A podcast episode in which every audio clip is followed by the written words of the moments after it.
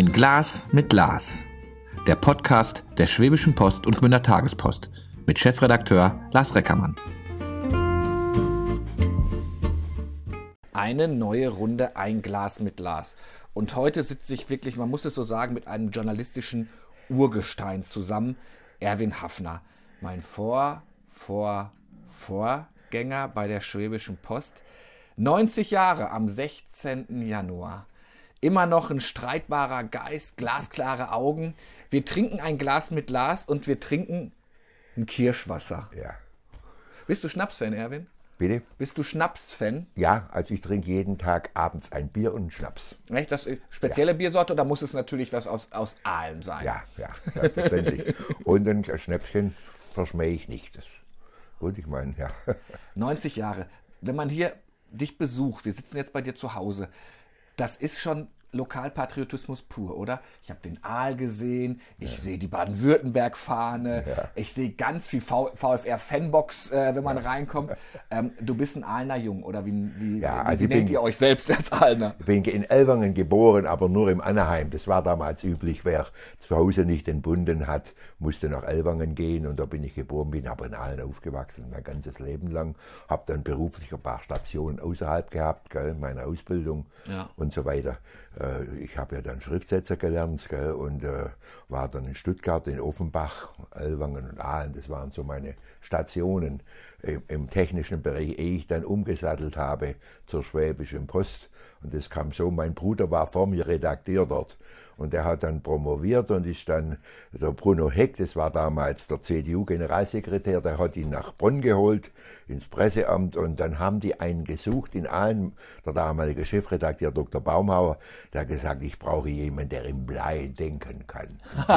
Im Blei, es war alles Bleisatz natürlich. Ja, ja, ja. Und dann bin ich aber habe ich ein Volontariat gemacht, viel weniger verdient wie vorher. Also ich war Linotype Maschinensetzer, da hat man ganz gut verdient bei Nachtschicht und, und äh, ja, lass dich nicht stören, das ist meine Freundin. Hier kommt eine Katze, wie heißt die Katze? Die Mogge, das ist meine Freundin, aber du sie weg. Alles gut, alles gut. Ja, ja. ich lebe, meine Frau ist vor acht Jahren gestorben und dann habe ich mir einen Kindheitswunsch erfüllt. Ich wollte schon immer eine Katze, meine, meine Frau sagt nein, Katze nein, Hunde haben wir gehabt. Meine Mutter wollte früher auch schon. Und da habe ich gesagt, jetzt brauche ich niemand mehr fragen. Jetzt habe ich dann meine die, Tierheim geholt. Hast, ja, du das, das um, um, hast du das bereut, dass du vom, vom, vom Schriftsetzer dann in den Journalismus gewechselt bist? Nee, nee, das hat mir schon Spaß. Ich habe also vorher schon geschrieben. Gell? Ich, hab, ich, war, ich war in der Jugendarbeit tätig. Also ich habe vor 70 Jahren die Pfadfinder gegründet in Aalen, war vorher in der, vorher in, vorher in der katholischen Jugend äh, und hab, war seit 1941 war ich in der katholischen Jugend illegal nebenher in der HJ. Mhm. Und das war möglich. Und dann später die katholische Schwabenjugend. Und dann habe ich die Georgspfadfinder gegründet. Die feiern dieses Jahr am 1. Mai am Braunenberg ihr 70-jähriges Jubiläum. Die gibt es also noch, die ich gegründet habe. Und da bin ich sehr stolz drauf. Und äh, weil, weil äh, ich habe dann eine meiner Dinge, wo ich auch sehr stolz bin, ist Advent der guten Tat. Ich wollte gerade sagen, du hast ja nicht ist, nur die ist mein Werk und da ja. Advent der guten Tat steckt der Pfadfinder drin, die tägliche gute, gute Tat des Pfadfinders. Meine Kollegen, die haben alle gesagt, das ist ein guter Titel, haben wir das so gemacht und, äh, und habt also überhaupt die Pfadfinderei hat mir viel gegeben. Ich fühle mich heute noch, wenn man sagt, einmal Pfadfinder, immer Pfadfinder, das allzeit bereit, das ist so mein Lebensmotto. Und Advent der guten Tat zeigt sich ja immer wieder, ist immer zeitlos. Dieses Jahr wieder ein Rekord Hat gebrochen. Sich entwickelt. Es ist wirklich unglaublich. Weit über 200.000 Euro, muss man sich mal bin vorstellen. Bin froh und stolz. Und wir waren in Aalen, in Württemberg, die Ersten, die sowas gemacht haben. Und ich bin stolz, dass wir das ein Jahr vor der Stuttgarter Zeitung, die das ja im großen Stil mittlerweile macht, ja. äh, dass wir das in Aalen vorher gemacht haben. Die, die, Summen, da muss man sich nicht verstecken. Ganz im Gegenteil. Das ist wirklich ja. vorbildlich, was hier in, im, im, im, im Aalener Bereich, in der Aalener Region gesammelt wird. Und was ja. natürlich auch, das war ja auch dein Verdienst, ausschließlich Aalnern zur ja. Verfügung. Und die Leute haben großes Vertrauen, das ist auch was zur Zeitung. Mhm. Da gibt es Leute, die sagen, da gebe ich mein Geld hin, da weiß ich, wo es hinkommt. Wir haben angefangen mit Sachtwerten, die Redaktion war voll mit Paketen und Kleider und Schuhe. Die habe ich abends mit meiner Frau immer ausgeführt und ausgetragen. Dann ging das nicht mehr, dann haben wir auf Geld umgestellt und das und es hat sich toll entwickelt, jedes Jahr mehr, ja. staune ich drüber, seit jetzt 60 Jahren oder so. Ne? Als, als, als, als junger Bursche in, in Aalen. Jetzt hast du ja wirklich, wie kann man ja ohne Neid sagen, kaum ein anderer diese Geschicke dieser Stadt verfolgt. Ähm, äh, bist auch immer noch Autor. Ich nenne das, ich finde, das ist ein schöner Begriff. Ähm, sagst du, bist du einer, der sagt, früher war alles einfacher oder sagst du nicht, lass mich immer auf das Neue auf das Neue ein. Nein, ich weiß natürlich, dass das, das ganz anders ist heutzutage, aber früher waren natürlich teilweise schon schwerere Zeiten, gell? das muss man schon sagen. Gell? Vor allem, wenn ich an den Krieg denke, ich bin selber geschädigt worden, ich bin mit 16 Jahren habe ich Tuberkulose bekommen, da war ich nicht der Einzige, ich bin schnell aufgeschossen, war groß und habe Mangelerscheinung. In meiner Klasse waren da mehrere, das war damals üblich, das war bald wie AIDS. Und, äh, und dann bin ich aus der Bahn geworfen worden, von der Schule weg. Und lag, anderthalb Jahre lag ich flach nur mit Liegekuren, um das, das war eine harte Zeit für mich. Und dann wollte ich nicht mehr in die Schule und habe gesagt, ich mache, ich schaffe und wenn es im Steinbruch, ich möchte einfach arbeiten. Und ich kann insofern auch die heutigen jungen Leute, die arbeitslos sind, schon verstehen. Da kommt ein, in mir war immer ein unendlicher Drang, was zu tun. Deswegen war Arbeit für mich nie Last, sondern immer Freude. Ich weiß, wie es anders ist, wenn man arbeiten möchte und nicht darf. Und dann habe ich aber mit einer Schriftsetzerlehre angefangen, drei Jahre gelernt und so weiter. Alles im Bleisatz, habe das Zeitungsmachen eigentlich im Bleisatz allerdings von der Picke auf gemacht, aber wieder bis zum Computer. Am Schluss war ich wieder mein eigener Schriftsetzer vor dem Computer. Gell. Ja. Du hast, mal, du hast mal irgendwann gesagt, ähm, äh, die Zeiten waren schwer, aber du konntest bei der Schwepo dann auch, vor allen Dingen Konrad Theis ist da ja auch so ein Name, der, der, der dann ja. fällt, ähm, der dir viel Rückendeckung gegeben hat. Wie wichtig, wie wichtig war es, dass du wusstest, du darfst wirklich journalistisch unabhängig arbeiten. Das ist unwahrscheinlich wichtig. Ich glaube, es gibt kaum einen Verleger, der seine Leute so gerade die Redaktion zu unterstützen, auch mich persönlich. Ich habe am meisten von, von Dr. Theis gelernt im mhm. Journalismus. Meine anderen Kollegen, die waren alle von der Nazizeit belastet. Die haben die Finger davon gelassen, Kommentare zu schreiben. Ich habe Anfang zaghaft angefangen, Kommentar zu schreiben, mein Schwerpunkt war ja 40 Jahre Kommunalpolitik. Das war mein Schwerpunkt. Ich habe aber auch Aktionen gemacht. Ja. Und dann habe ich, weiß ich, meinen ersten Kommentar dem Verleger vorgelegt. Muss, musste nicht. Und dann hat der Theis gesagt, der Dr. Theis, ha, das ist ganz ordentlich, aber da muss mir Pfeffer rein. Wir sind ja kein Kirchenblatt. Und habe ich den, bin ich ermuntert worden, das kann ich mehr Pfeffer geben. Und ich habe immer Rückendecken gehabt von dem Verleger, das ist nicht selbstverständlich. Ja ich glaube, so, so unterschiedlich waren die Zeiten gar nicht, weil du hast auch ordentlich Gegenwind bekommen. Also ja, ich erinnere mich an Bürgermeisterwahlkämpfe, wo man natürlich deinen Kopf gefordert hat, mehr, mehr oder weniger. Hey, Heutzutage spielt sich das meistens digital ab, da wird, da wird der Kopf gleich ähm, auf Facebook und ja, ja. Äh, auf den sozialen Medien äh, äh, gefordert. Aber das wollte man bei dir ja auch durchaus äh, äh machen. Hattest du da mal Sorge? Hattest du mal Existenzangst nach dem Motto, oh jetzt. Ja, ich habe, bei mir hat mein Stuhl gewackelt. Bei mhm. der Pfeifle war es seinerzeit. Da war ja, der Pfeifle kam ja als 33er junger Mann hierher, absolut als Außenseiter. Sein Gegenspieler war der Staatssekretär Dr. Volz, war so alt wie ich. Und der Palmer hat eine große Rolle gespielt bei diesem Wahlkampf. Und, äh, und da hat dann mein Studio, da habe ich zu erkennen gegeben, dass der Pfeifte mir eigentlich sympathisch ist. Obwohl er Muss ich erzählen. Also es gibt auch einen Podcast, könnt ihr euch bitte anhören, auch noch mit Ulrich Pfeifle. Er sagte, er kam nach Aalen und hatte eigentlich ähm, die falsche Partei und das falsche Gesangbuch. Genau. CDU hatte damals noch die absolute Mehrheit im Gemeinderat, absolute Mehrheit.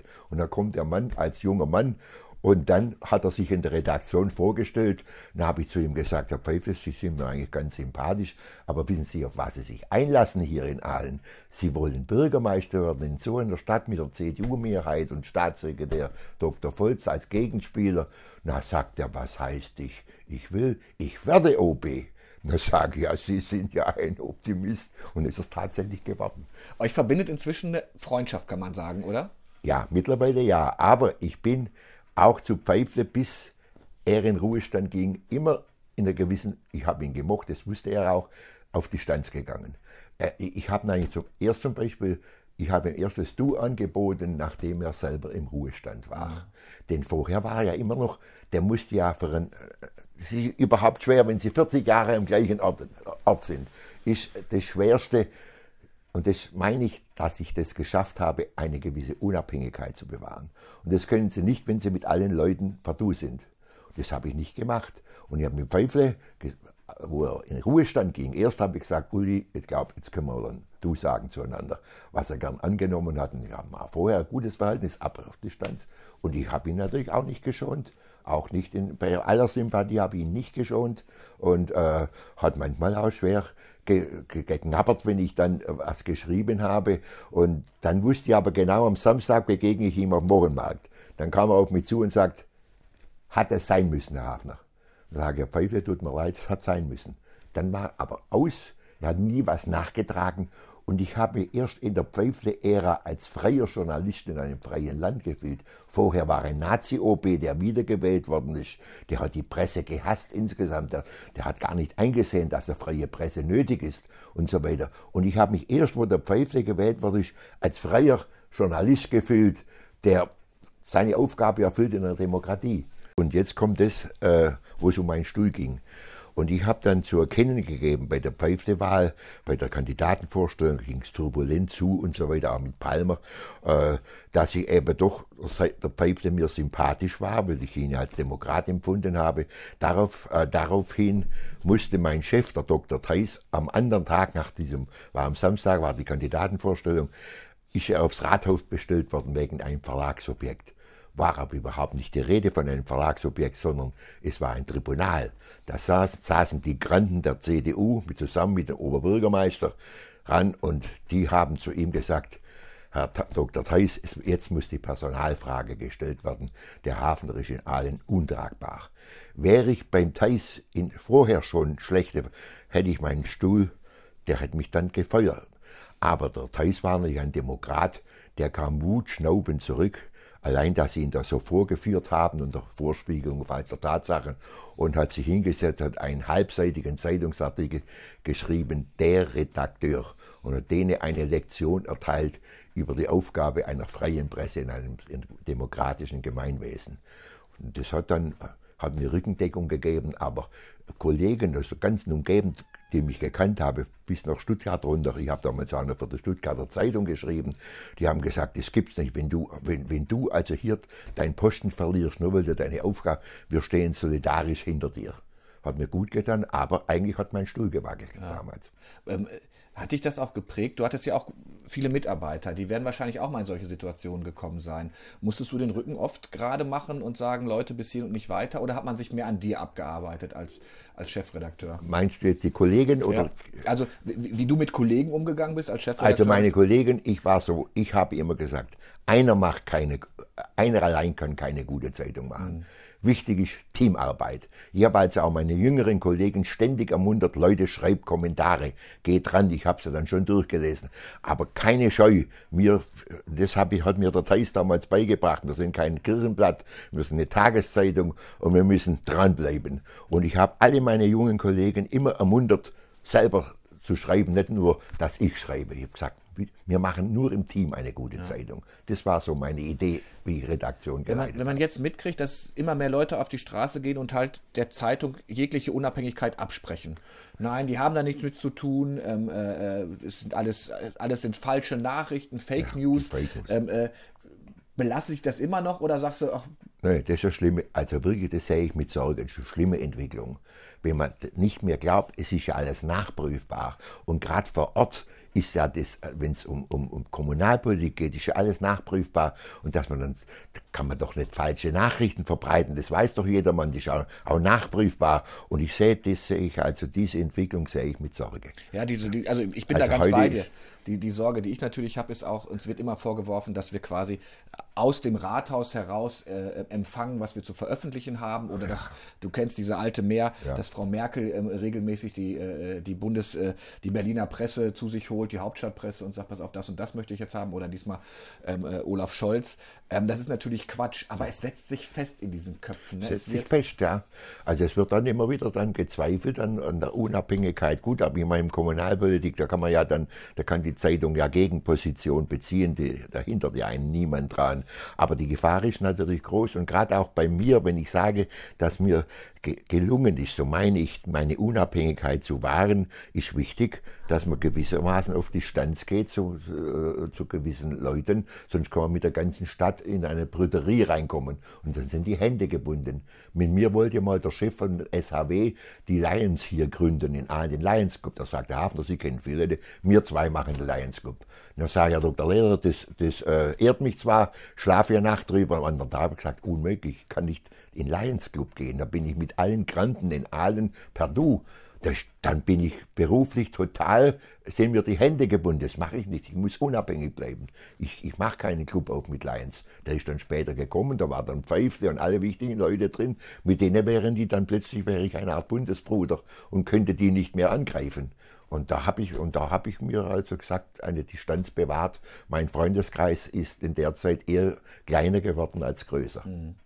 Ähm, ich, ich, kann vieles gut, gut nachvollziehen. Ich weiß, äh, als, als, als, du vorhin gesagt hast, man muss, man muss auch denjenigen, den man, auch wenn man ihn schätzt, mal zwischendurch ähm, hart begegnen. Ich hatte dieses, diesen Fall mal in, in, in Holzwicke. Der, der Pfarrer, der mich konfirmiert hatte, wurde, ähm, wurde Bürgermeister. Ah. Und daraus glaube ich, meinte er auch so eine, ne, so Mensch, äh, Lars, wir kannten uns natürlich, ja, ja. er hatte mich als kleiner, als kleiner Junge geduzt und äh, ein paar Sachen liefen aber schief. Und da mussten wir dann auch als Zeitung Farbe bekennen, das wurde dann böse, aber ich muss sagen, es hat dann, in Holzwickelt ist der Markt am Freitag, freitags über den Markt hat es dann noch gegeben, einmal hat es eine Aussprache gegeben, aber man, man, man wusste, wo man stand. Also man hat ja. sich auf Augenhöhe begeben, man war freundlich miteinander, ja, aber man ja. musste schon sagen, da steht in diesem Fall die Politik und auf der anderen Seite ist halt dann, jetzt wenn man es Staatsfrage macht, die vierte Gewalt. Das muss sein. Ist, ja, ja. Das muss sein. Wichtig ist, wie der andere reagiert. Und gerade Pfeife, der hat es respektiert, der hat sich zwar geärgert und kam auf mich zu, Herr Hafner, musste das sein. Jetzt halt,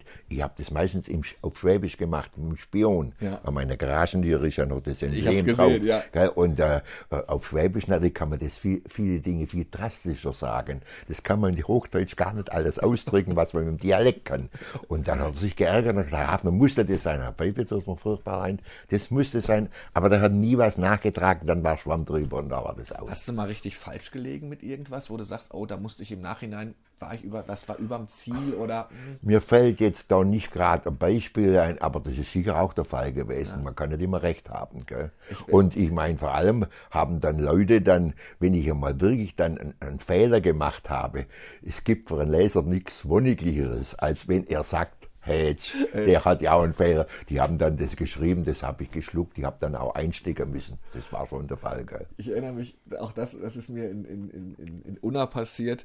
Ähm, da war ich gerade junger, junger Redakteur geworden und ich war der festen Überzeugung, ich hatte die Geschichte meines Lebens. Mhm. Eine Frau, der man quasi ein, ein Grundstück ähm, äh, von der seitens der Stadt weggenommen hat, also so quasi so ähm, äh, eine heimliche Enteignung und da habe ich wirklich alle journalistische Sorgfaltspflicht vergessen, ähm, war der festen Überzeugung, ich habe die Geschichte und bin böse, böse auf die Fresse gefallen, würde man fast so sagen.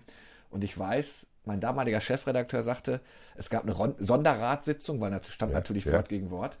Er sagte, ähm, ähm, äh, Lars, da musst du dich jetzt hinsetzen und das musst du, also das Tribunal. Genau. Ähm, es hat mich aber nicht dümmer gemacht. Ich ja. weiß, ich, äh, ich habe das, das Hemd war durchgeschwitzt, weil ich wusste, ich habe einen Fehler gemacht und musste dazu stehen. Ich habe es natürlich korrigiert. Damals gab es das Internet noch nicht. Es ist ja auch ja, schon ein paar Jahrzehnte. Also es dauerte dann noch einen Tag. Heutzutage könnte man eine schnelle Korrektur machen. Ging nicht mehr.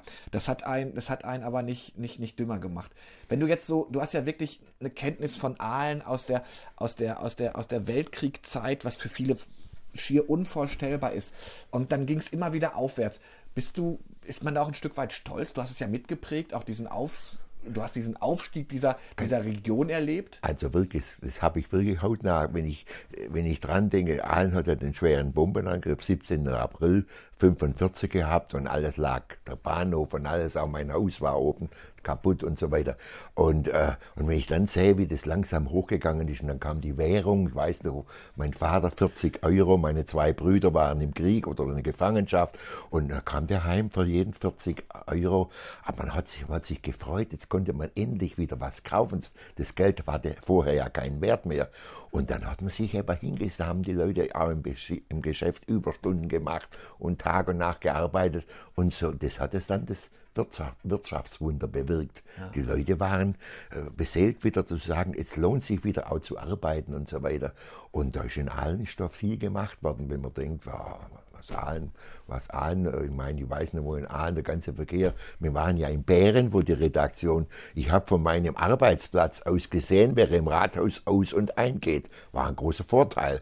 Also da war ja das alte Rathaus, wo es das Podium ist, das war das Rathaus und so weiter. Und, und der Schwepo-Shop, da war die Redaktion, wo sie oh, jetzt wieder ja, hinkommen. Nein, oben, ja, ja. erster Stock, erster Stock, oben drüber war Chemigraphie, da war der Verlag, kaum vorstellbar, alles in dem Haus drin, gell? wir waren ja nur klein, die Redaktion, wir waren nur drei Mann oder so Festangestellte und, und freie Mitarbeiter und so weiter. Also, äh, aber es ist ein Vorzug, wenn eine Redaktion mitten in der Stadt ist. Wir kommen wieder mitten in ja. die Stadt. Wir hoffen, ja. wir freuen uns drauf. ich freue mich auch drauf. Die Parkerei wird schwierig werden, aber ja. insgesamt Redaktion kehrt in die Stadt. Bin ganz ungern darunter gezogen seinerzeit dann. Wir hatten ja noch oben bei der Druckerei Stierlin am oberen Marktplatz war die Druckerei, die wir gepachtet hatten. Also wenn ich nachts zum Umbruch ging, musste ich dann vom Bären rauflaufen zu Stierlin, da war dann die Setzerei und die Rotation, war alles nur in Pacht. Aber man war mitten in der Stadt drin. Ja, ja. Jetzt, jetzt, kriegst, jetzt hast du natürlich, du hast den Aufstieg mitgekriegt, du hast aber auch mitgekriegt, wie so eine Region auf einmal den Strukturwandel ja. erleben musste. SHW, äh, äh, SHW ist ein gutes Beispiel. Da habe ich ein Buch geschrieben über die Maschinenfabrik äh, SHW. Die, ist äh, die gibt es wieder, aber auch niedergegangen und so weiter. Äh, SHW ist ein trauriges Kapitel. Da waren nochmal 3000 Leute beschäftigt und so weiter. Und jetzt ist es ein zukunftsträchtiges Unternehmen und das ist jetzt momentan, läuft auch nicht, ging, ging Insolvenz oder weiß ich was. Also ich hoffe, dass sich da wieder was tut und so ging es auch in anderen Dingen. Aber insgesamt ging es in allen doch aufwärts. Allen waren nie so schlecht dran, zum Beispiel wie Heidenheim. Wenn es in Heidenheim gibt es den Freud. Und wenn es dem Freud gut, gut ging, ging es auch der Stadt gut. Die Leute haben gesagt, mir hinter Freud. Und in allen war keine so Großbetriebe, mehr mittelständige, kleinere Betriebe, die sich auch in Krisenzeiten leichter über Wasser halten konnten ja, als, so, ja. als ein zentraler Großbetrieb, wie es heute ein Zeiss ist, ein Oberkochen und so weiter. Ja. Ähm, schmerzen manche Dinge trotzdem noch, wenn, wenn, wenn, oder bist du jemand, der so der alten Zeit dann hinterher weint und sagt, ach, damals war die Gastwirtschaft, das Leben war ein anderes als, als Journalist. Ich weiß noch, also ähm, äh, bei uns in der Redaktion, es gab immer eine Flasche Schnaps hatte der Chefredakteur immer. Ja. Es wurde fast Kette geraucht, muss man sagen. Also es war schon fast Einstellungskriterium. Ja, heutzutage, wenn er heutzutage Feuerzeug anmacht, geht die Springanlage an. Ne? Das Und was haben wir in der Technik? Also echt gesoffen. Wenn der eine Geburtstag hatte, dann kam dann ein Fässchen Bier. Und wenn der alte Dr. Theis gewählt worden ist, hat immer die, immer die Mehrheit gehabt im Gemeinderat. Der wusste genau, seine Techniker, die waren alle rot. Die, die Drucker und Setzer, das war, die haben aber ihn bei der Kommunalwahl gewählt. Und dann hat er zu mir gesagt, Herr Hafner, was machen wir denn jetzt? Und ich sage, wenn Sie jetzt Fässchen stiften würden, wäre nichts Dummes. Dann haben wir in der Nacht noch in der Löwenbrauerei ein Fass Bier geholt. Und dann hat man angestoßen, hat mit jedem angestoßen. Und dann haben wir lächerlich gesoffen. Mit einer ja. Zeitung kam trotzdem raus. die, die erscheint ja immer. Das war. Ja. Hast du dir manchmal gewünscht, was anderes zu machen? Zu, also Zeitung ist ja permanent, permanenter Stress eigentlich. Du kannst ja nichts ja, liegen lassen. Ja. Es muss. Tag also, und Nacht. Ich habe jede dritte Woche Nachtdienst gehabt. Ja. Die ging bis morgens um drei Uhr, nicht bis um zwölf. Gell? Aber von nachmittags vier bis morgens drei ging dann. Ja. Bin heimgekommen, da haben schon die Vögel gezwitschert im Sommer, wenn ich vom Nachtdienst heimkam. Ja. Gell?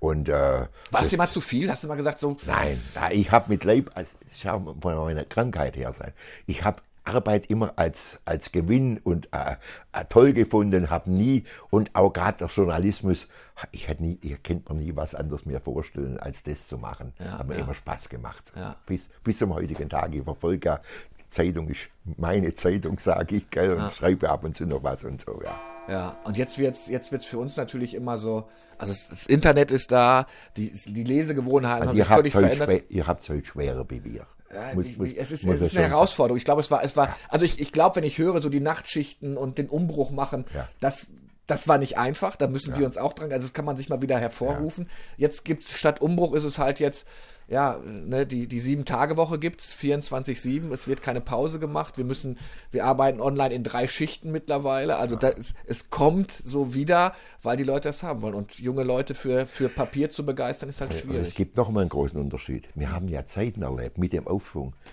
Wir, haben, wir sind ja in den Anzeigen ersoffen.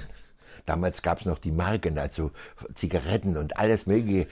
Ich, ich habe morgens einen Plan gemacht ich habe den Spiegel bekommen, wie viele Seiten, mit eine Absprache mit der, mit der, mit der Anzeigenabteilung. Und dann habe ich geplant, erste, erste Seite habe ich gesagt, kommt keine Anzeige drauf. Platzierung, hat man gesagt. Ja, ja. Aber wir haben auf jeder Seite Viertel, ich, das ging dann im Ta Tagesverlauf immer, was ich morgens geplant habe hatte, war abends Makulatur. Nein, da haben die Anzeigenleute, nein, nein, haben es kommt nochmal an.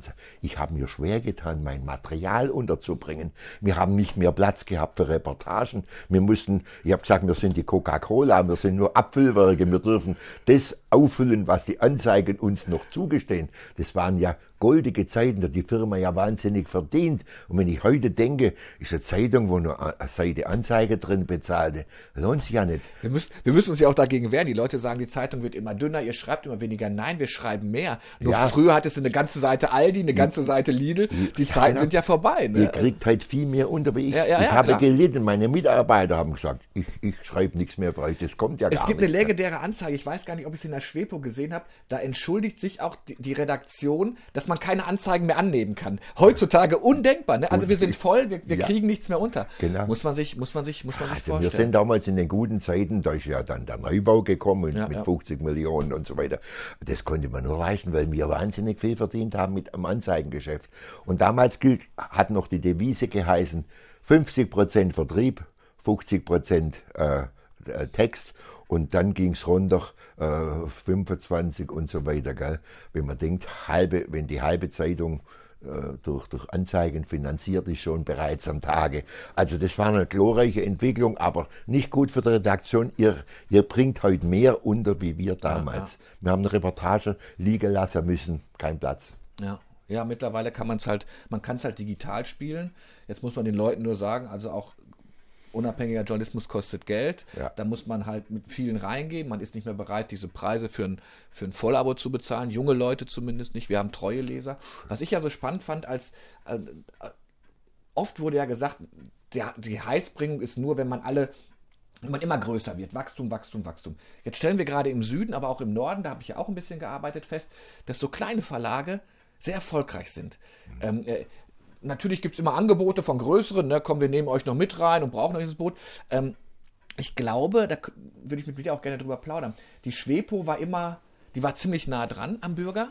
Ne? Ja. Also die ist, die, die, die ist sehr nah. Das ist auch, das ist auch quasi eine Liebeserklärung, das Schwepo zu nennen. Ne? Ja. Also ja. man gibt ihr quasi einen eigenen, einen eigenen Spitznamen. Ich war ähm, im, im, im vergangenen Sommer war ich bei der ähm, Freizeit ähm, in den Sommerferien bei der, bei der kleinen Stadt, die hier gemacht äh, wurde, immer, wo, wo junge Leute machen. Ja. Und äh, auch da wurde eine Zeitung gedruckt und da, als ich da ankam, war ich der Schwepo-Mann. Also gar nicht, gar nicht Herr Reckermann, der kommt von der Schwepo. Der Schwepo. Junge Menschen, die das, die, die das. Also wir haben in meiner Zeit haben wir gerade in der Richtung wir haben viele Aktionen mhm. gemacht. Also zum Beispiel, äh, wir haben äh, Aktion gemacht, eine Fit ohne Fett, eine Abspeckkur, wo die ganze Stadt mitgemacht hat. Da war dann ein Streik, ein Streik darunter rein. Da habe ich mit zwei Volontären eine Notzeitung gemacht und haben die gesagt, wir brauchen eure Durchhalteappelle, dass wir das schaffen. 1000 Kalorien oder 1500 Kalorien. Und so hat die ganze Stadt mitgemacht. Dann haben wir dann Aktion gemacht, saubere Kocher. Jeden Tag, das Kocher war ja damals tot bis dann der Regierung, und da haben wir die Finger wund geschrieben. Am Schluss haben wir gesagt, wir können gar nicht mehr, haben jeden Tag eine kleine Notiz, musste immer Volontär machen, Aktion saubere Kocher, morgens blau, Wasser blau, äh, Gestank nimmt zu äh, bis zum Mittag und so weiter. Und dann kam der Regierungspräsident nach Aalen und hat gesagt, Leute, ich mache euren Kocher wieder sauber. Aber Gnade euch Gott, was das geschieht. Jedes Jahr im Haushaltsplan der größte Posten war drin, den Kocher sauber zu machen. 50 Millionen und so weiter. Äh, das war, war dann, da haben wir dann, ja, Müllschnüffelei hat dann der Landkreis, da habe ich einmal den Landkreis gezwungen, mitten in der Sommerpause eine Sondersitzung zu machen. Die haben dann die Mülleimer untersucht, ob da das richtige Material drin ist. Okay. Dann haben wir gesagt, ah, das geht zu weit. Und dann haben wir gewettert mit jedem Tag. Dann hat der Landrat damals hat er äh, übel genommen. Äh, der hat dann eine Sondersitzung machen müssen für die Leute und hat den Beschluss kippen müssen, damit den Mülleimer nicht mehr. Und dann war natürlich mein Advent der guten Tat und, und, und, und solche Dinge äh, kamen dann auch raus. Und ich habe ja jetzt neuerdings, habe ich nochmal im Alter, habe ich noch einige Aktionen, auf die ich stolz bin. Ich habe jetzt äh, Kinder in Armut gegründet vor drei, vier Jahren, wo alle Kinder, die Hartz IV haben, können kostenlos in die Bäder. Und da gehe ich jedes, jedes Jahr zu allen Schulen, dieses Jahr wieder, haben wir jetzt wieder angefangen nach der Corona. Und da kriegen die Kinder einen, einen Pass kostenlos ins Freibad. Das ist sehr viel. Und ins Hallenbad jetzt. Oder Freitag. Freibad haben wir ja nicht mehr. Und das habe ich gemacht. Dann habe ich dann, äh, ich bin dann Gründungsmitglied bei der äh, Wohnungsfreundeskreis äh, Wohnsitzlose, die habe ich mitgegründet. Da habe ich dann die Straßenzeitung Trottwach, mhm. die wird überall verkauft. Da habe ich ein Verteilernetz aufgebaut, habe es am Anfang selber mit so einer Kutte angehabt, bin am Sonntag an die Kirchentüren gestanden und haben dann die, die, die Zeitung mit fünf Leuten, die sind mittlerweile alle gestorben. Einen gibt's noch, der am Wochenmarkt die dort war verkauft. Da bin ich jetzt sogar Mitglied, wo ich dann in Ruhestand ging, Mitglied der Redaktion in Stuttgart geworden von der Straßenzeitung und, äh, und habe dann dort jede Woche noch meinen Spion, den es ja dann nicht mehr gab, ob Schwäbisch, in diese Ausgabe jeden Monat mit reingekommen, mit anderem Material. Also solche Dinge, ja, das war dann, dann bin ich ja, dann haben wir, dann habe ich in allen, äh, durch meine Kirchengemeinde, äh, haben wir äh, machen wir jedes Jahr ein Friedensfest, früher zweimal, da sind immer mindestens zwölf Nationen, die Leute werden bewirtet von uns, ähm, mit, mit, mit Kaffee, abends mit Rindswürsten, weil es ja viele Muslime sind, das habe ich auch angezettelt. Und dann bin ich in der, in der Synagoge in Oberdorf von Anfang an dabei, da habe ich den Anstoß gegeben, dass man da eine der wenigen Synagogen, die im Lande die Reichspogromnacht überstanden haben ja. und da habe ich dann einmal äh, Untersuchung gemacht und einen Kommentar geschrieben, da müssen wir doch darauf hinweisen, eine Tafel hinmachen. Dann bin, hat der Dr. Theis das gelesen, da steht der Nix-Tafel. Da müssen wir eine Aktion machen. Der hat dann mit dem Lions Club diesen Trägerverein gegründet, zu dem ich eigentlich den Anstoß gegeben habe, ja. Und solche, solche Dinge, dann habe ich natürlich, bin ich im Freundeskreis Asyl schon lange, da bin ich vertreten und habe dann auch selber, ich habe dann zum Beispiel mal zwei, zwei Leuten, ein, einem Schiiten und einem Sunniten, äh, eine Wohnung besorgt, da habe ich Ginken geputzt, wenn sie mit zwei Ausländern ich habe gewusst, wo, wo gibt es Wohnungen. Die haben alle Ausreden gehabt. Und da bin ich zu einem guten Freund gegangen, der hat viele Wohnungen in Aalen. Das ist der Karl Kolb von der Grünen Baumbauerei, ist auch gestorben, war so alt wie ich. Zu dem bin ich gegangen und sage, du bist ein reicher Kerl. Du hast Wohnungen in Aalen, was einfach. Jetzt tu doch auch mal was für ein paar arme Teufel. Und dann hat er tatsächlich, habe ich eine Wohnung bekommen für diese zwei Leute äh, in der Kanalstraße, kleine, kleine Drei-Zimmer-Wohnung. Und die hätte ich nicht noch sogar mit dem Fernseher mitgegeben. Und die habe ich betreut. Und der Mann ist jetzt, der eine hat jetzt geheiratet in Stuttgart und der andere ist leider Gottes gestorben. Und er hat zehn Jahre alles von seinem Geld seiner Frau nach Teheran, war ein Perser, ja. nach Teheran geschickt. Und dann kam nach zehn Jahren zum ersten Mal seine, seine Frau hierher und dann im anderen Jahr seine Töchter und im dritten Jahr sein Sohn. Und dann hat er gesagt, ich muss im Hotel. Und da sage ich nichts, ich habe ein Haus, die wohnen bei mir. Und dann waren die hier, ich bin sogar in Urlaub gefahren, habe denen meine Hausschlüssel gegeben. Ihr könnt hier campieren. Und damit es kein, kein Geschwätz gibt, habe ich gesagt, komm, dann schläfst du in der Zeit auch hier nicht, dass die, seine hübsche Töchter da bei mir in der Wohnung sind ja. und so weiter. Also das habe ich, in der Richtung habe ich im sozialen Bereich habe ich einiges, da bin ich eigentlich ein bisschen stolz. Also sagen parallel, auch teilweise erst nach, wo ich im Ruhestand bin, mehr Zeit hatte, da hat dann halt in, in dem Arbeitskreis der See, hat die eine gesagt, wir brauchen, wir haben zwei Problemfälle, wer nimmt sich dies, dieser Leute an? Und dann alle in den Boden reingeguckt und hat die Frau zu mir gesehen, habe ich gesagt, ja, eigentlich bin ich im Ruhestand, ich habe mehr Zeit wie die anderen, die arbeiten und habe dann das auf mich genommen und habe da lang, bis ich die Wohnung hatte, ist nicht einfach für solche Leute. Naja, und äh, da habe ich erst einmal gucken müssen, dass die in Aalen Aufenthaltserlauben, das waren Kontingenzflüchtlinge. Der eine war in in äh, Möglingen, nicht jeden Tag mit dem Zug nach Aalen, von Aalen mit dem Zug nach Ulm und war doch am Bahnhof Burger King gearbeitet. Der hat nur gearbeitet und geschlafen und auf der Bahn verbracht. Der zweite war in Röttingen, der ist zu Fuß jeden Morgen nach Lauchheim gelaufen, von Lauchheim dem Zug nach Aalen, von Aalen dem Zug nach Stuttgart, dort in die, in die Straßenbahn, in den Filtern, auf die Filtern raufgefahren, da war in einer Großkantine beschäftigt zwei wunderschöne Leute, äh, nette Leute, aber wie gesagt, der eine glaubt Schiit, Sunnit, sage, wenn euch jetzt die Köpfe weg am Glauben zusammen, da gibt's nichts. Einer allein konnte die Wohnung nicht haben und die haben dann ein Verhältnis gehabt wie Vater und Sohn, hat wunderbar. Und es ist mein Muhammad, gestorben. Das war, dem habe ich sogar noch Schwäbisch Benugel beigebracht und so weiter. Und äh, der hat mir immer in den Arm genommen und gesagt, Erwin, du bist mein bester Freund. Dann sage ich, stopp, das kannst du leicht sagen, du hast keinen anderen Freund außer mir. haben wir ein nettes Verhältnis gehabt mit dem, war leider gestorben. Nachdem seine Frau, die war gerade hier und der kam, der, der war von Haus aus Banker in Teheran und ist dann politischen Gründen hat er gegeben, war da zehn Jahre, hat jeden Pfennig seiner Familie zurückgeschickt und, äh, und dann kam die Frau nach zehn Jahren zum ersten Mal wieder hier und dann ist er gestorben. Was hat das mit dir gemacht? Viel Demut gegenüber der, der, der Welt? Also so eine reiche Gegend wie Baden-Württemberg, so eine reiche Region ja. wie Aalen und ähm, es gibt Tafelläden hier, ich bin vorhin dran vorbeigefahren, da steht. Kocherladen habe ich mitgegründet. Ja, ja. Der Tafelladen habe ich mitgegründet, gell, da seinerzeit. Meine Frau, wir, wir haben geschafft, Erdbeeren sortiert und alles Mögliche. Ja.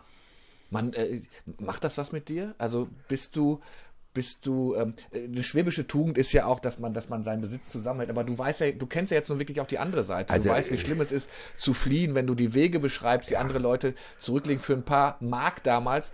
Ähm, also ich mache nicht umsonst, habe ich mich da eingesetzt im Arbeitskreis Asyl, mhm.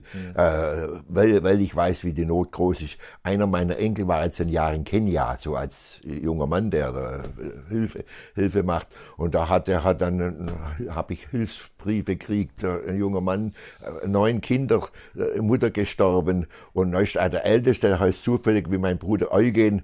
Und habe ich den seither studieren lassen, habe ich jeden Monat äh, Summe über die Kombone-Missionare. Und ich, also ich, ich mache keine Sprüche, aber von meiner Rente geht ein ganz großer Teil in, in, in Missionsobjekte. Ich, mindestens zehn Missionsobjekte unterstütze ich laufend. Ja, ist wirklich unglaublich. Dein, und da, äh, weil ich weiß, ich kann nichts mitnehmen. Und, und meine Kinder kriegen mal mein Haus und so. Und, und da, ich habe schon, also ich meine, sagen wir, ich bin, ich kann schon behaupten, dass ich ein sozialer Mensch bin und nach anderen Leuten gucke. Ja ob das hiesige sind, vor allem auch Asylanten und solche Leute, die ja. Hast du noch Projekte? Du wirst, wirst jetzt am 16. Januar 90. Ist das äh, jeden Tag dankbar, dass du, dass, dass du hier bist, dass du so fit bist? Das ist ja, ja wirklich ja. unglaublich. also, das darf ich auch sagen. Ich wär, meine Frau, ich bin jetzt acht Jahre allein. Mhm. Habe ich die, eine kleine Katze als Freundin. Ich sage immer, ich habe meine Freundin, das war was? Die hat vier Pfoten und einen Schwanz, gell? Aber, aber nein, aber ich, ich, ich meine, ich habe lebe acht Jahre allein. Ich, ich hätte sogar einige Frauen so kennengelernt, ähm, wo wir unterwegs waren. Die haben, ich habe gesagt, ich kann nicht kochen. Das kann, bin zwar ein alter Pfadfinder, der verhungert nicht, aber richtig kochen. Ich habe drei Tage Essen auf Rädern. Eine, einen Tag gehe ich mit meinem Enkel zum Essen hier und zwei Tage mache ich selber und so weiter. Äh, also das, äh, was mich hält, das sage ich ganz offen, ich bin ein gläubiger Mensch, ich weiß, ich bin nicht allein, mein Herrgott ist an meiner Seite und das gibt mir im Alter meinen Halt und meine Zufriedenheit.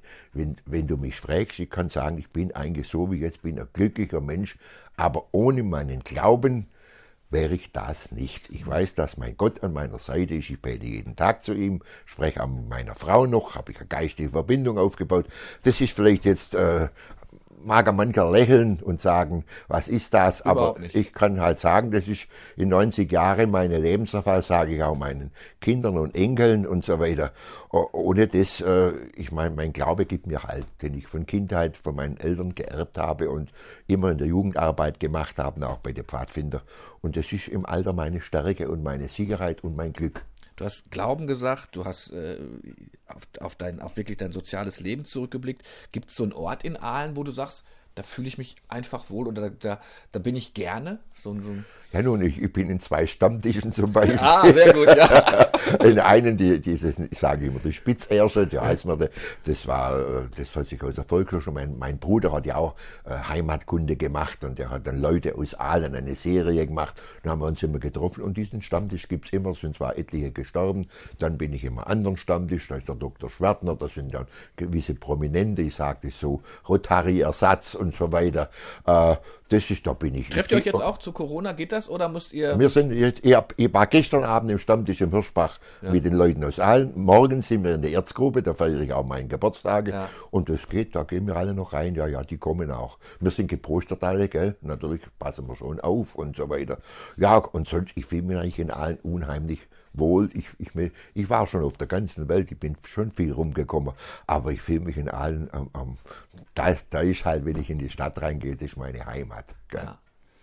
Wenn jetzt junge Leute zu dir kämen und sagen, ich guckst du auf die Uhr, wir sind wahrscheinlich schon, ach ja, kommen zu dir und sagen, Erwin, ich möchte Journalist werden. Was in der heutigen Zeit würdest du sagen, mach es auf jeden Fall oder würdest du sagen, Junge Mädchen lernen was anderes. Ja, ja, mein Sohn ist ja auch geworden. Also mein Sohn war damals, der hat, der war Wirtschaftsingenieur, war ein Jahr, äh, anderthalb Jahre in Chile, ein halbes Jahr in Mexiko, konnte alle möglichen Sprachen heute noch und war die schlechte Zeit damals. Plötzlich haben die die Werke geschlossen, Zeiss und Schott, wo er war, in, in, in, in Südamerika und dann auch hier, da hat er noch einmal ein Weilchen geschafft, in einem Schottwerk. Und dann hat er nichts, er war arbeitslos und hat schon ein Kind gehabt. Und ich weiß, wie es ist, der hat Bewerbungen in ganz Deutschland rumgeschrieben. Der hat alle Vorzüge gehabt. Er war also kein Nesthocker, wie ich eher, eher bin, war in der ganz, ist überall unterwegs gewesen. Und aber ein Nachteil, er, er hatte keine Berufserfahrung. Mhm. Wo soll er denn die herbringen, gell? Und dann hat er nichts bekommen. Und dann hat er gesagt, Vater, wie kann der eigentlich auch schreiben, wie wär's denn mit einem Volontariat? Ja gut, und dann hat er dann in Aalen nicht außer der Reihe, sondern wir haben immer zwei, hat er wohl ein Volontariat gemacht in Schwäbisch Gmünd bei der Tagespost und dann hier ist dann zur Wirtschaftszeitung gekommen, also hier die Wirtschaft regional und da hat er viele Kontakte gehabt da gab es einen Unternehmensberater aus Elmung, der hat gesagt, Abner, wenn Sie sich verändern wollen, so einen suche ich. Ein Mann, der ingenieurisch aber auch schreiben kann. Und dann ist ja der Team, da war der achte, heute sind es 85 Beschäftigte in Elvingen bei der, bei der Euroconsult, wo er ist. Und, äh, und da war er der achte. Dusse, Dusse weg, ja. Also war der achte Mann und der hat dann, aber er war lang arbeitslos ein Jahr lang und das ist nicht ganz einfach. Also junger Mann heute, ich würde ihn nicht spontan zusagen. Mhm. Ich würde sagen, wenn du das absolut willst, dann mach es, dann wirst du auch vielleicht.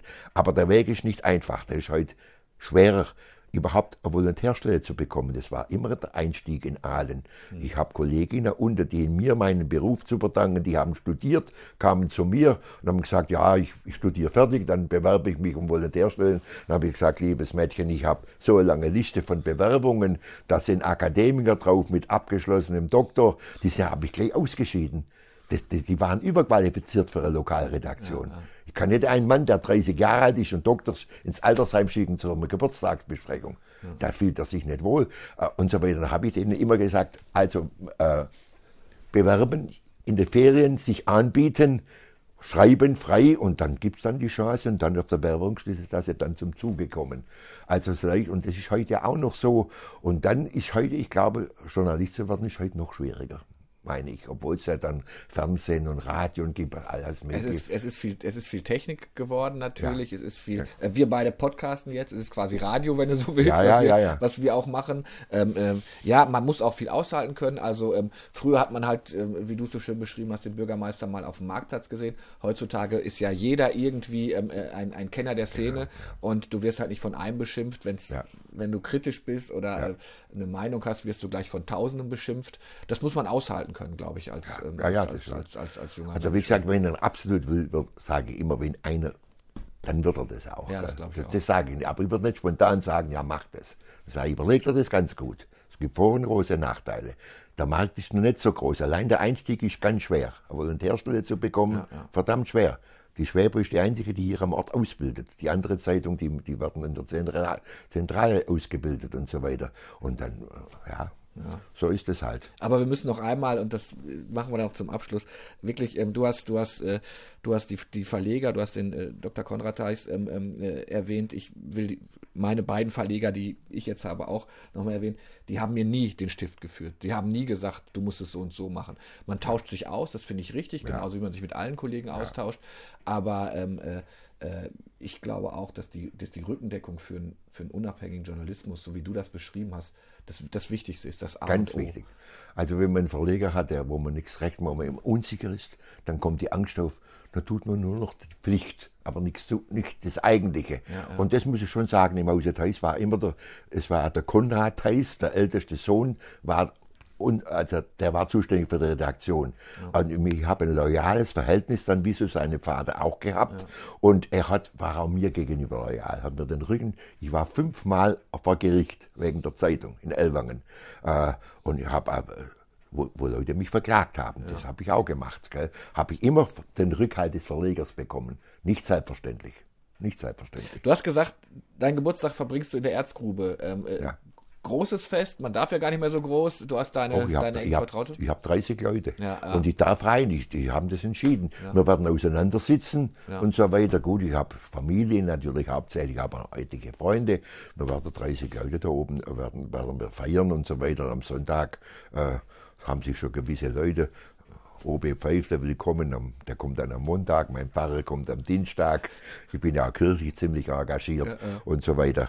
Äh, aber am Sonntag geht es nicht, da bin ich morgens in der Kirche und mittags werden wir feiern. also, also gut zu tun, langweilig wird dir nicht. Nein, nein, mir wird es überhaupt nicht langweilig. Auch daheim, ich habe ja immer was zu tun. Ich lese Zeitungen, natürlich, ich habe die Stuttgarter Zeitung neben unserer Zeitung und, und lese viele Bücher und alles Mögliche und schreibe dann immer wieder. Also mir wird es überhaupt nie langweilig. Ist schon wichtig, wenn man alt ist, dass man nicht sagt, ja, wie bringe ich den Tag rum. Ja. Ich habe auch eine sehr tolerante Frau in der Richtung gehabt. Wir sind nicht den ganzen Tag Händchen halten durch die Stadt gelaufen, sondern die hat ihren Freiraum gehabt und ich auch. Aber wir waren 54 Jahre glücklich verheiratet. Umso bitterer ist, wenn man plötzlich allein ist. Allein sein ist nicht schön. Ja. Da muss, das muss man lernen. Das ist ein neuer Lebensabschnitt, den man völlig neu lernen muss. Ganz allein. Und deswegen habe ich das kleine Kätzchen, das ist ja auch eine Kreatur, eine Schöpfungs-, äh, ein bisschen Leben, gell, wenn ja, ihr kennt. Aber immer ganz allein ist, äh, ist nicht arg schön. Lieber Erwin, es hat wirklich riesig Spaß gemacht, mit dir, mit dir jetzt zu plaudern. Bleib gesund, das ist, glaube ich, das ja, Wichtigste überhaupt. Ja. So fit, wie du, wie du jetzt bist. Ah ja, also, gut, das, das Rezept haben wir gehört, Flasche Bier, Gläschen Schnaps. Ähm, äh, hilft jeden Tag mal so ein bisschen äh, die Lebensgeister äh, zu, zu wecken oder ähm, wach zu halten. Dir wünsche ich für deinen 90. alles Gute und dann, äh, ja, der, das nächste Mal spätestens dann beim 95., 100. Also, weißt du, ich weiß, dass meine, eigentlich mit 90 sind die Tage gezählt. Da mache ich mir auch gar nichts vor. Und ich bin ja auch nicht stolz auf meine Gesundheit. Ich bin dankbar, meinem ja. Herrgott jeden Tag. Denn jeder kann, jung oder alt, über Nacht kann was alles ganz anders sein. Insofern bin ich da gar nicht, bin dankbar. Ich weiß irgendwann, meine Tage sind wirklich gezählt, wenn man 90 ist. Ich bin auch darauf vorbereitet. Man stirbt nicht gern, mir geht es jetzt gut, aber ich mache mir nichts vor, dass irgendwann eben das Ende ist. Ich wünsche trotzdem, dass du noch lange ja. unter und weißt. Lieben Dank, mein Lieber. Jetzt trinken wir einen Schluck. Jetzt trinken wir einen Schluck. Hat mir sehr viel Spaß gemacht.